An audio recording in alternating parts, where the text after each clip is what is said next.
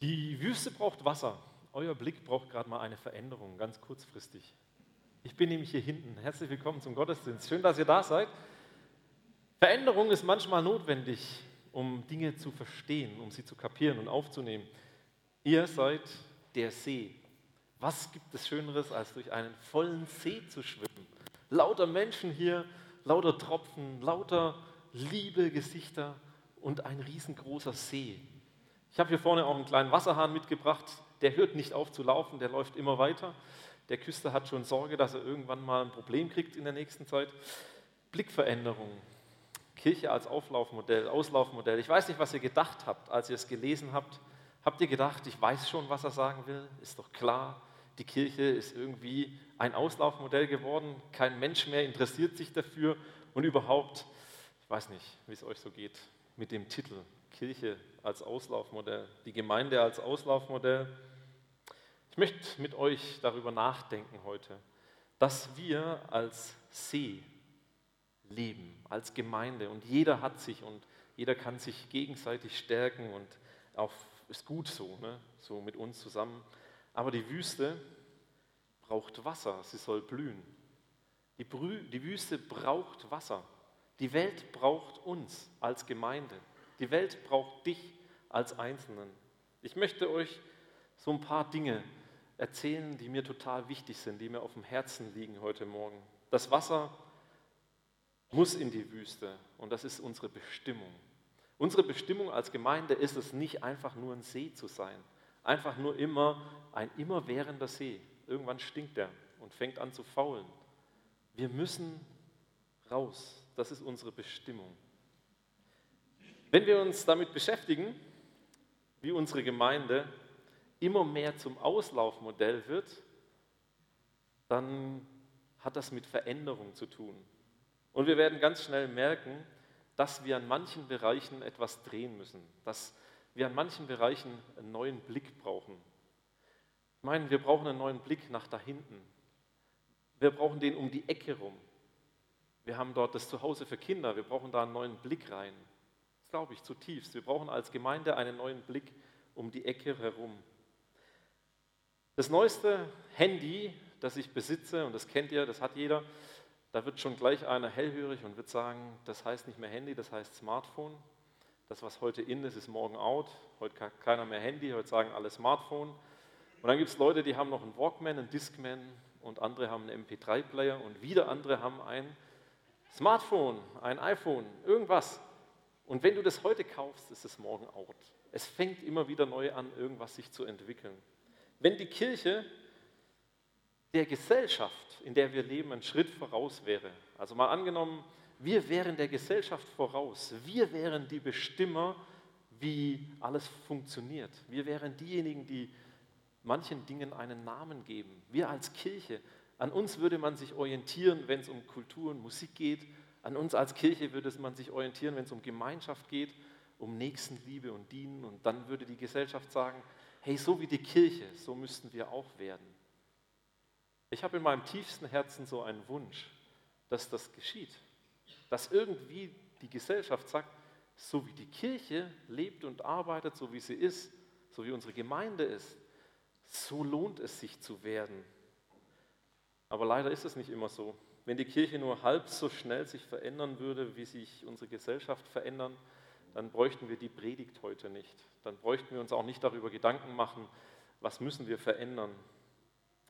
In Deutschland beschäftigen sich unheimlich viele Gemeinden damit, sich zu verändern. Sie beschäftigen sich damit und haben die Frage, wie kann unsere Gemeinde wieder eine neue Kraft werden, die Einfluss in der Gesellschaft hat? Wie kann das gelingen, dass unsere Kirchen wieder eine Größe sind.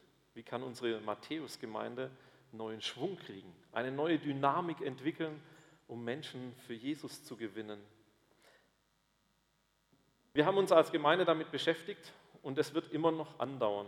Und diese Gemeinde ist meiner Meinung nach schon auch kennzeichnend dafür, dass sie sich immer mit Fragen beschäftigt, wie müssen wir uns verändern oder wie soll es gehen? Deutlich wurde das, und das könnt ihr sehen, wenn ihr den Flur dort hinten entlang geht, äh, die Ergebnisse von unserer Willkommen zu Hause-Reihe anguckt, was Leute da geschrieben haben in ihren Zettel, was sich bewegt hat und was wir verändert haben. hier hat sich sichtbar was verändert. Wir haben einen geileren Sound plötzlich hier drin. Wir haben eine super Bühne, auf der man ganz andere Dinge machen kann.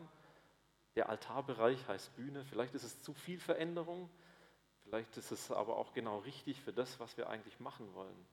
Eine neue Generation von Menschen zu gewinnen. Und wir haben uns äh, zwei Ziele gesetzt mit diesen sechs Wochen. Das eine war, wir wollen, dass Leute, die in dieser Gemeinde sind, du, der du hier bist, neu beheimatet wirst, dass es ein Wir-Gefühl gibt, dass wir eine starke Gemeinde sind, eine Gemeinde, die auf die Zeiten, auf die, die Veränderungen, die passieren, achtet und dann auch etwas verändert. Und wir haben eine zweite Zielgruppe gesehen, das sind die, die mit Kirche noch nichts am Hut haben. Wir haben die gesehen und gesagt, was müssen wir eigentlich für die tun? Was ist sinnvoll, dass sich verändert, um sie zu erreichen? Und dann haben sich viele aus diesem großen See daran beteiligt. Wahnsinnig viele haben zum Beispiel erzählt, dass sie Freunde eingeladen haben. Sie wurden Wassertropfen, ein Fluss ging los und breitete sich aus und es waren Freunde da. Es waren vielleicht Leute da, für die ihr gebetet habt um zwölf bei diesen Gottesdiensten. Es waren Leute da, wo ihr eigentlich euch schon immer so geträumt habt, wie wäre doch voll genial, wenn die kommen würden. Nachbarn, Freunde, Arbeitskollegen. Und das ist passiert. Und wisst ihr, wir gehen weiter. Wir nehmen den Schwung mit. Wir wollen das weiterentwickeln, was hier passiert. Wir wollen nicht stehen bleiben und sagen, die Veränderungen wollen wir nicht, sondern wir wollen Veränderungen. Und wir wollen möglichst viele Leute mitnehmen auf diesem Weg der Veränderung. Ja, und ich sage nochmal ganz besonders etwas fürs Zuhause für Kinder an der Stelle. Wir wollen das Zuhause für Kinder auch verändern. Wir wollen und haben immer noch das Ziel, dass die Menschen, die Kinder Jesus kennenlernen aber wir werden neue Formen finden und entwickeln, damit sie dem lebendigen Gott begegnen. Das ist unser Herzensanliegen. Das, das wollen wir. Und da tun wir ganz viel dafür. Veränderungen sind meiner Meinung nach unvermeidlich. Im See fühlen wir uns doch alle wohl. Wir haben hier Freunde fürs Leben. Alles schön und angenehm. Wir haben doch mit der Bewässerung um uns herum genug zu tun, hieß es in diesem Video. Ja, haben wir auch. Wir haben genug zu tun mit dem, was wir hier machen. Wenn wir die Schleusen öffnen, dann sind wir ja kein See mehr. Das ist so, ja, hier ist der See, dann sind die Schleusen offen und dann denkt man, man hat gar keinen See mehr. Wo ist all das hin, was wir dort im See haben? Diese schönen Seen, die Bequemlichkeit, die Unveränderbarkeit in dem See und äh, wenn wir nur Flüsse haben. Was ist eigentlich, wenn es beides gibt? einen See und Flüsse. Wie notwendig ist es eigentlich, dass es beides gibt? Seen und Flüsse. Wenn wir die Schleuse öffnen, haben wir keinen See mehr. Aber wir haben Flüsse hinaus zu den Menschen. Wenn Gott kein Befürworter von Veränderung wäre, dann kämen wir wahrscheinlich zu dem Entschluss, wir müssten auch nichts verändern. Wir könnten alles lassen, wie es ist. Veränderung ist meiner Meinung nach auch eine der wichtigsten und größten Kräfte, die Gott einer Gemeinde gibt, die, ihr, die er ihr schenkt. Veränderung fällt auf eine Gemeinde und hat Auswirkungen und gibt Kraft. Ich möchte euch mitnehmen auf eine Reise in euer persönliches Leben. Dort ist es ganz klar. Ich glaube, da würde jeder sagen, ja, Veränderung in unserem Leben, das ist richtig notwendig. Wenn ein einzelner Mensch Teil des Reiches Gottes wird, dann muss unheimlich viel passieren. Ich weiß nicht, ob ihr schon Menschen begleitet habt, die ganz weit von Gott weg waren, ganz fern waren. Bis sie zu Menschen werden, die ihm nachfolgen, das ist ein weiter Weg. Und das bedarf Veränderung. Und vielleicht könnt ihr euch an eure Veränderung erinnern. Was hat sich verändert, als ihr Jesus kennengelernt habt? Wir nennen das so Land auf, Land ab Bekehrung, ja? Lebensveränderung, Hinwendung zu Jesus, Lebenswende, eine Umkehr. Das Kreuz ist nicht mehr hinter uns, sondern es ist vor uns. Wir blicken auf Jesus und wissen, dass wir von dort eine ganz andere Kraft haben, dass wir von dort Vergebung haben und Liebe. Paulus schreibt im 2. Korinther 5, Vers 17, wenn jemand zu Christus gehört, dann ist er eine neue Schöpfung. Das Alte ist vergangen, etwas ganz Neues hat begonnen. Was ganz Neues hat angefangen. Die Stellenangabe ist falsch, lasst euch nicht irritieren. Ist ein Korintherbrief 5, Vers 17. Ein neuer Mensch, eine neue Schöpfung, völlig neu eingesetzt. Und wenn das nicht Veränderung pur ist, dann weiß ich es auch nicht. Wenn ein Mensch beschließt, sein Leben Jesus anzuvertrauen, dann nimmt er eine neue Sicht der Dinge an. Er sieht die Wirklichkeit mit anderen Augen. Er sieht plötzlich was ganz anderes. Er wird unumkehrbar verwandelt. Kennst du das? Unumkehrbar verwandelt zu sein? Du wirst ein Kind Gottes, ein Sohn, eine Tochter. Du hast einen anderen Blick. Und wisst ihr, was Gott alles hat? Der hat alles. Der hat alles im Überfluss und er möchte uns das alles geben. Du Tochter, du Sohn, nimm von Gott, der es im Überfluss hat. Vielleicht so wie der Wasserhahn, der hier läuft und läuft und nie zu Ende ist. Überfluss, den Gott dir schenken möchte, weil du sein Kind bist. Ein Text aus dem Alten Testament, Hesekiel 36, Vers 26, da steht, ich will euch ein neues Herz und einen neuen Geist geben. Ich nehme das versteinerte Herz aus eurer Brust und gebe euch ein lebendiges Herz. Hier entfaltet Gott etwas im Zusammenhang mit dem neuen Bund, den er schließen will.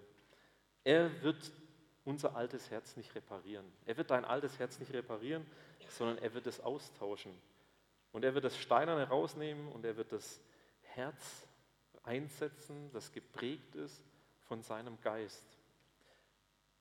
Das gleiche macht Jeremia in folgenden Versen deutlich, Jeremia 31, Vers 33. Der neue Bund mit dem Volk Israel wird ganz anders aussehen. Ich schreibe mein Gesetz in ihr Herz, es soll ihr ganzes Denken und Handeln bestimmen. Ich werde ihr Gott sein und sie werden mein Volk sein. In dem neuen Bund wird Gott unser Innerstes umgestalten. Ich sage manchmal echt, ich bin froh, dass es nicht Menschen sind, die unser Innerstes umgestalten, sondern dass Gott unser Innerstes umgestaltet. Ich möchte hier auch nur Gott ranlassen, sage ich euch ganz ehrlich. Ich will an mein Innerstes und Herz nur Gott ranlassen. Am liebsten auch keine Chirurgen, sondern nur Gott. Warum ist es so, dass das ganz klar ist, wenn es um uns persönlich geht? Warum ist das so einleuchtend und kann das auch jeder nachvollziehen, so ein Stück weit? Du hast etwas von Jesus verstanden, zum Beispiel in deinem Innersten wird dir etwas gesagt wie, Lügen ist nicht so gut. Dann versuchst du nicht mehr zu lügen und versuchst dich zu verändern und deine Außenwelt nimmt es wahr. Und ich kenne Jugendliche, die werden Christen und die verändern sich. Und manchmal fragen die Eltern oder haben mich schon gefragt, was ist denn mit denen passiert? Die sind so hilfsbereit. Die haben sich verändert, die sind so, so ganz anders geworden, so sichtbar einen Unterschied zu spüren. Wenn man ein Leben mit Jesus beginnt, dann sollte man darauf gefasst sein, dass das Leben sich verändert. Dann sollte man nicht denken, das ist alles gleich und das ist alles auf einmal anders, sondern es wird sich ständig verändern. Wir haben andere Verhaltensmuster geerbt, wenn wir Kinder Gottes sind. Und sie werden durch das Erneuern unseres Denkens, Denkens in uns Wirklichkeit. Und das ist faszinierend. Unser Denken wird von Gott geprägt. Und es hängt an ihm. Und es ist ihm wichtig, uns in sein Bild zu verwandeln. Gott verändert Menschen. Bekehrung, Umkehr, sich hinwenden zu Jesus ist Veränderung. Wiedergeburt ist Veränderung. Umgestaltung ist Veränderung. Und das praktische Beispiel für Veränderung sollte eigentlich die Gemeinde sein. Sie sollte eigentlich zeigen, wie radikal Gott sich für das Prinzip Veränderung entschieden hat. Und wisst ihr, Gott ist ununterbrochen daran interessiert, mit Gemeinden Geschichte zu schreiben, mit ihnen einen Weg zu gehen, zu verändern, zu prägen und dadurch Geschichte zu schreiben.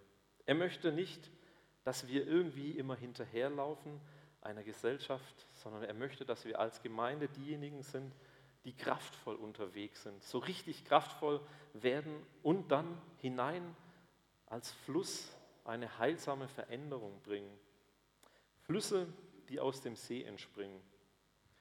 Wisst ihr eigentlich, dass wir Tropfen sind im Einzelnen, klein, aber gewaltig in der Masse? Ich komme mal so ein bisschen zurück von dem Bild von dir persönlich hin zu dem, was eine Gemeinde repräsentiert, ein Leib Christi, was der repräsentieren sollte. Und ich finde es faszinierend, dass wir als einzelne Tropfen sind, dieses Bild, und dass wir aber ein, eine gewaltige Masse haben, wenn wir alle zusammenhalten. Wir haben Wasser im Überfluss. Gibt es etwas Schöneres im Leben einer Gemeinde, wenn sie das Land bewässert, als das Land zu bewässern um sie herum? Unsere Gemeindevision seht ihr hier vorne. Das Ziel aller Gemeindearbeit ist, dass Gott ferne Menschen zu hingegebenen Christen werden. Hier ist der See, das sind diese ganzen vielen Menschen, die Jesus kennen. Und hier müssen Flüsse hin zu denen, die ihn nicht kennen. Und das ist ein echt harter Veränderungsprozess, der viel Arbeit, viel Gebet und vor allem letztendlich viel Vertrauen kostet, dass Gott das auch in den Menschen tut. Wenn wir als Pastoren uns treffen und beten, dann betet immer einer, immer einer mindestens. Der betet, wir wollen dich bitten, dass du deine Gemeinde baust, dass du es bist, der diese Gemeinde auferbaut. Nicht wir, sondern du. Und wenn das geschieht, dass Gott die Gemeinde aufbaut, dann wird es eine unaufhaltsame Kraft geben, die unsere Welt verändert und prägt. Paulus schreibt an die Gemeinde in Ephesus, jetzt sollen alle Mächte und Gewalten den himmlischen, in der himmlischen Welt an der Gemeinde die unendliche Weisheit Gottes erkennen. Alle sollen nun wissen, dass Gott seinen ewigen Plan durch unseren Herrn Jesus Christus verwirklicht hat. Jetzt können wir zu jeder Zeit furchtlos und voller Zuversicht zu Gott kommen, weil wir an ihn glauben. An der Gemeinde soll die Welt die unendliche Weisheit Gottes erkennen. Die Welt guckt auf uns. Könnt ihr mal gucken, in welchem Einflussbereich ihr seid?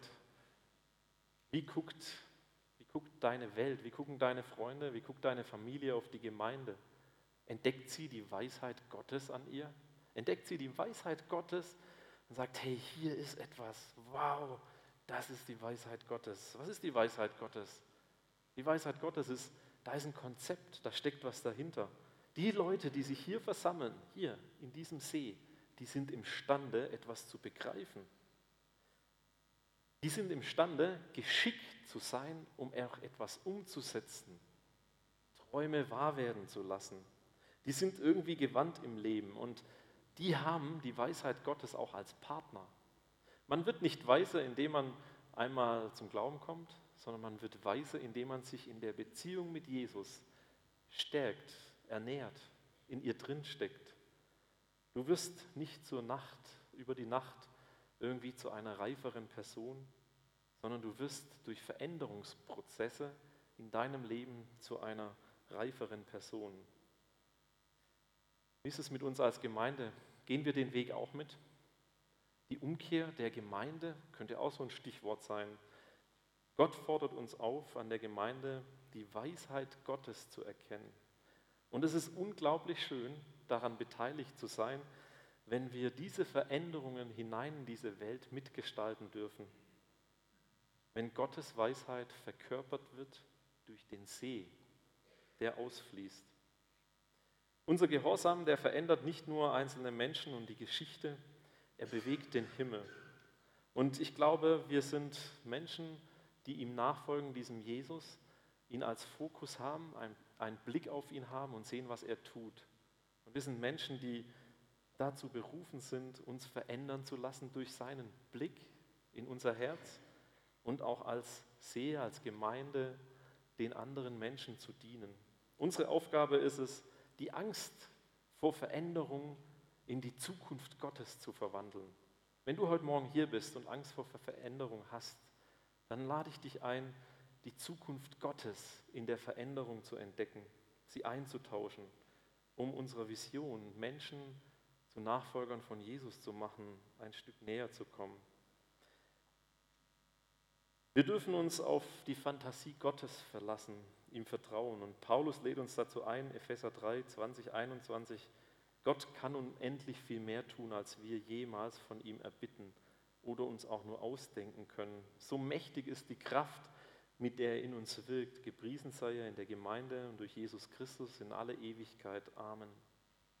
Gottes Pläne für uns, persönliches Leben und für uns als Gemeinde sind größer als das, was wir je von ihm erwarten können. Vielleicht denkst du, Träume sind Schäume, Träume sind Visionen und Bilder, das wird nichts. Aber ich glaube, wenn die Träume von Gott sind, und es sind sie, wenn wir die Träume mit Gott träumen, dann ist es kräftig. Und dann ist Veränderung nicht ein Gedanke von mir als Mensch, sondern dann ist es etwas, was von Gott kommt. Ich wünsche mir von Herzen, dass unsere Gemeinde ein Ort ist, der die Weisheit Gottes repräsentiert, der innovative Ideen trägt in sich und kreativ bleibt, um Menschen zu erreichen. Und da, wo es keine Träume gibt, da gibt es keine Hoffnung. Und wo es keine Hoffnung gibt, da gibt es oder da gibt es auch keine Zukunft. Da stirbt die Zukunft. Gott wirkt. Und ich möchte zum Schluss so vier grundlegende Merkmale aufzeigen, wie er wirkt in unserem Leben und jetzt ganz besonders auch in unserer Gemeinde. Es gibt so einen Begriff, der heißt ganz neu missional. So neu ist er nicht, aber er ist für manche, die Mission kennen und missional und das irgendwie zusammenbringen, unterschiedlich ähm, von Bedeutung. Missional heißt ausgerichtet auf Menschen, die keinen Bezug haben zu Kirche und zu Glauben. Und ich glaube, ein Charakter unserer Gemeinde muss es bleiben und immer größer werden, dass wir uns ausrichten auf Menschen, die keinen Bezug zu diesem Ort hier haben und keinen Bezug zum Glauben haben. Und das gelingt uns, das gelingt uns durch Freizeiten, da sind wir gut. Wir haben jetzt eine Jugendfreizeit, 56 Leute und vielleicht 10 oder 15, ich weiß nicht ganz genau, sind Leute, die nicht aus dieser Gemeinde sind, die die Chance haben, an uns als Gemeinschaft die Weisheit Gottes zu erkennen. Wir haben eine neue Gottesdienstform ausprobiert, da kamen neue Menschen dazu. Und es gibt zig viele andere Dinge, wo das deutlich wird, wie wichtig uns die Menschen sind, die noch keinen Bezug haben zur Kirche, zur Gemeinde, zu Gott. Uns fehlt, oder was uns manchmal fehlt, ist so diese Sehnsucht, sie zu gewinnen. Die Sehnsucht zu wissen, wir sind im See und wir sind bewässert, aber die Sehnsucht, dass das nach draußen fließt, dass die Flüsse, dass die Flüsse kräftig werden, die fehlt uns manchmal. Wissen wir, was Menschen bewegt, ist so die Frage, die wir da stellen. Wissen wir, was ihre Probleme, ihre Leidenschaften, ihre Begabungen sind? Gestern Abend habe ich die Predigt durchgelesen, saß bei mir auf dem Stuhl. Meine Frau war unterwegs und folgendes passiert: Es klingelt an der Türe. Ich stehe auf, gehe runter, mache die Tür auf und zwei Mädchen, sechs und neun Jahre, stehen vor der Tür. Völlig erfroren, blaue Hände und sagen: Wir haben Hunger. Und dann lade ich sie ein an meinen Tisch und sage, was möchtet ihr essen? Habt ihr irgendwie, was euch richtig gut schmeckt? Wir wollen Apfel haben. Ich habe ihnen zwei Äpfel gemacht, sie haben Apfelschorle getrunken, sie haben Müsli gegessen und dann parallel die Eltern informiert. Und dann irgendwann kam raus, ja, die sind einfach auf der Straße gewesen und irgendwie hat sich gerade niemand gekümmert. Und dann habe ich sie nach Hause gebracht, vor die Tür, zur Tür reingegangen, zu den Eltern, zu dem Vater, den ich gesehen habe, und habe ihm seine Kinder gebracht. Und die Frage, die er stellt, war, wer sind sie eigentlich? Wer sind sie eigentlich? Und die eine Tochter von ihm sagte, ja, das ist doch der Papa, der Papa von Lena. Und weißt du was, Papa? Immer wenn wir Hunger haben, hat er gesagt, dürfen wir kommen. Ein Fluss in eine Welt hinein, in einen Ort, an ein Gebäude, wo ich zuvor nie war, in eine Wohnung, in einen Blick, in eine Familie. Wir haben Sehnsucht, ich habe Sehnsucht danach, Menschen zu versorgen. Eine Gemeinde, die verändert durch die Welt geht, die inspiriert ist durch Dinge, die passieren, ist eine Gemeinde, die sich auf Milieus einlässt. Was für ein Wort. Wer wissen will, was ein Milieu ist, den lade ich ein, jeden Nachmittag hier vorbeizukommen. 14.30 Uhr öffnet es zu Hause für Kinder seine Türen, also einmal um die Ecke gedacht. Und ihr werdet ein neues Milieu entdecken. Ein Milieu, das so ganz anders ist, als ihr seid. Wir lieben dieses Milieu, wir tauchen ein und wollen mit den Leuten, die in diesem Milieu sind, Gemeinschaft leben, Gemeinde bauen. Und ich kann euch heute hier versprechen, die Leute, wenn ihr um die Ecke guckt, jeden Tag hier, die werden nicht so wie du. Die werden nicht wie ich. Die werden nicht wie wir. Mit denen gilt es, innovativ Gemeinde zu gestalten. Ganz anders, ganz neu. Und ich möchte euch erzählen, wie wir das machen. Wir haben Regenbogenkids, das gibt es hier schon jahrelang. Wir haben im Mitarbeiterteam zehn Kinder mit dabei ungefähr und es ist völlig Chaos. Eine Packung Gummibärchen auf der Mitte des Tisches und jeder kann sagen und quatschen und durcheinander reden. Das ist das Milieu. Und dann schreiben wir irgendwie mit, was für Themen die interessieren, was sie machen wollen. Und aus dem gestalten wir ein Programm. Wir tauchen in einen Raum ein und sie haben ganz viel auch uns zu geben. Die wissen viel. Ich denke an einen Jungen, der wollte Jesus spielen. Nur Jesus spielen. Ich habe ihn gefragt, warum willst du Jesus spielen? Weil der Jesus ist der, der uns immer hilft. Dann habe ich ihn am Donnerstag auf die Bühne gebeten mit seinem Jesusgewand und habe ihn gefragt, warum willst eigentlich du Jesus spielen? Weil Jesus ist der, der uns hilft. Letzten Donnerstag haben fünf Kinder die Predigt mit übernommen, die interviewt wurden. Wie ist eigentlich Gott? Was bedeutet ein Vater für dich? Was bedeutet Gott ein Retter? Und die Kinder haben Geschichten erzählt und wisst ihr, die Kinder, die da saßen, die waren leise, weil das hat die interessiert, was ihnen andere Kinder erzählen. Wir tauchen in ein Milieu ein, das so ganz anders ist. Es ist lebensverändernd für Menschen und ich glaube, das muss es sein. Wir wollen Menschen, dass ihr Leben eine Veränderung erfährt durch die Begegnung mit Jesus. Und da gibt es noch so viele Beispiele, die in dieser Gemeinde unterwegs sind, hin zu den Menschen. Und jetzt noch ein anderes Beispiel, wo der See, ja, der See ja eine Einzelperson ist und der Fluss oder das Ausgetrocknete auch eine Einzelperson. Ziemlich beste Freunde ist auch so ein Konzept, hat die Sarah mal vorgestellt, die leitet das auch. Da gibt es Menschen aus dieser Gemeinde hier, die sich eine Stunde am Nachmittag mit Kindern verbringen. Und dann passieren Geschichten, die total genial sind. Die besuchen Familien, da gibt es Kaffee trinken und da passiert was. Wir tauchen ein. Wir sind ein Fluss, der aber diesen See braucht. Davon bin ich überzeugt. Und es passiert was. Es passiert, dass Menschen einander begegnen und sich kennenlernen, dass sie geprägt werden können von dem, was uns prägt. Was passiert noch alles in unserer Gemeinde? Noch vieles. Auch gestalterisch wird einiges passieren. Und es wird ganz viel auch innerlich und inhaltlich passieren. Wir sind unterwegs, das was anfängt, auch weiterzumachen. Und ich möchte jetzt beten zum Abschluss. Mit uns, für uns. Herr, wir danken dir von ganzem Herzen, dass hier eine Gemeinde versammelt ist, die dich hört, die auf dich hört, die dir zuhört, die im Herzen bewegt ist von der Sehnsucht nach den verlorenen Menschen, die die nicht kennen. Und ich danke dir, dass wir eine Gemeinde werden und immer tiefer hineinwachsen, auch in die Lebenswelt der Menschen, denen wir begegnen, die vielleicht so ganz anders sind wie unsere. Danke, dass wir unseren Menschen, Mitmenschen, liebevoll dienen dürfen, dass du uns versorgst. Danke, dass wir das Evangelium verkörpern dürfen, hinein in eine Welt, die dich braucht, die Veränderung und Sehnsucht danach hat, neu zu leben, befreit zu leben, geheilt zu leben. Und danke, dass es auch in dieser Gemeinde gelingen darf und da du, du dafür sorgst, dass Menschen in deine Nachfolge finden.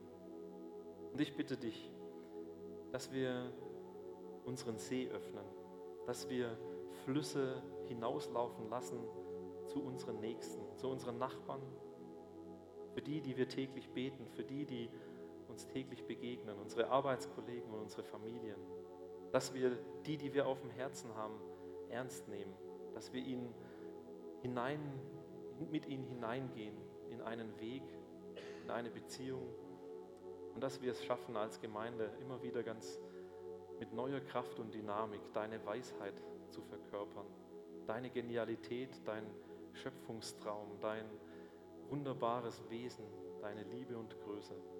Hilf uns, dass wir dranbleiben an dir. Und hilf uns, dass wir nicht die Veränderung, Angst vor der Veränderung haben, sondern dass wir das als Chance sehen.